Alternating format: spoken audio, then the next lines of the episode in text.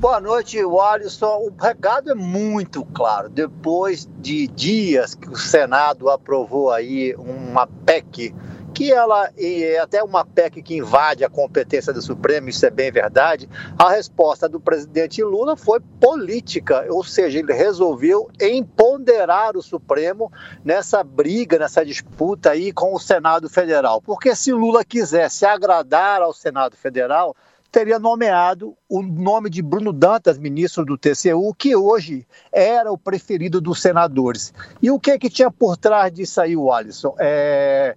Rodrigo Pacheco estava fazendo uma articulação muito por debaixo dos panos, muito nos bastidores, no sentido de trabalhar o, número, o nome de Bruno Dantas, porque Bruno Dantas, indo para o Supremo, abriria uma vaga no Tribunal de Contas da União, vaga essa que Rodrigo Pacheco pretendia ocupar. Com a escolha de Flávio Dino, é, fica muito claro que é mais uma escolha pessoal do presidente da República, assim como foi com Zanin, que recusou o nome preferido do Senado, que é Bruno Dantas, e também o nome preferido do PT, que é Jorge Messias, da AGU. Então, o recado é muito claro no sentido de fortalecer o Supremo e do Executivo se alinhar ao Supremo nessa disputa, nessa briga, que não terá vida longa com o Senado Federal.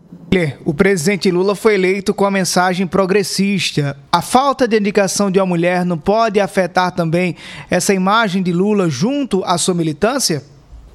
Olha, o Alisson, o presidente foi muito claro é, há pouco mais de um mês, quando disse que esse, o critério do gênero, não seria determinante, que ele escolheria pela competência. O nome escolhido de Flávio Dino atende ali aqueles requisitos constitucionais, que é o notório saber jurídico, é um juiz, e também a reputação ilibada. É, Flávio Dino teve problemas recentes e teve problemas sérios recentemente, mas isso acabou não evitando a sua escolha porque, como eu acabei de dizer, é, essa briga com o Supremo e o Senado Federal acabou na reta final aí fortalecendo o Flávio Dino.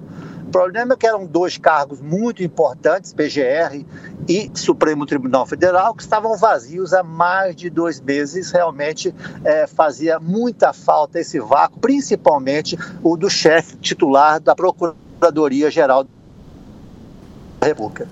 Weiler Diniz, muito obrigado pela sua participação na Hora H. Boa noite. Boa noite, um grande abraço a todos.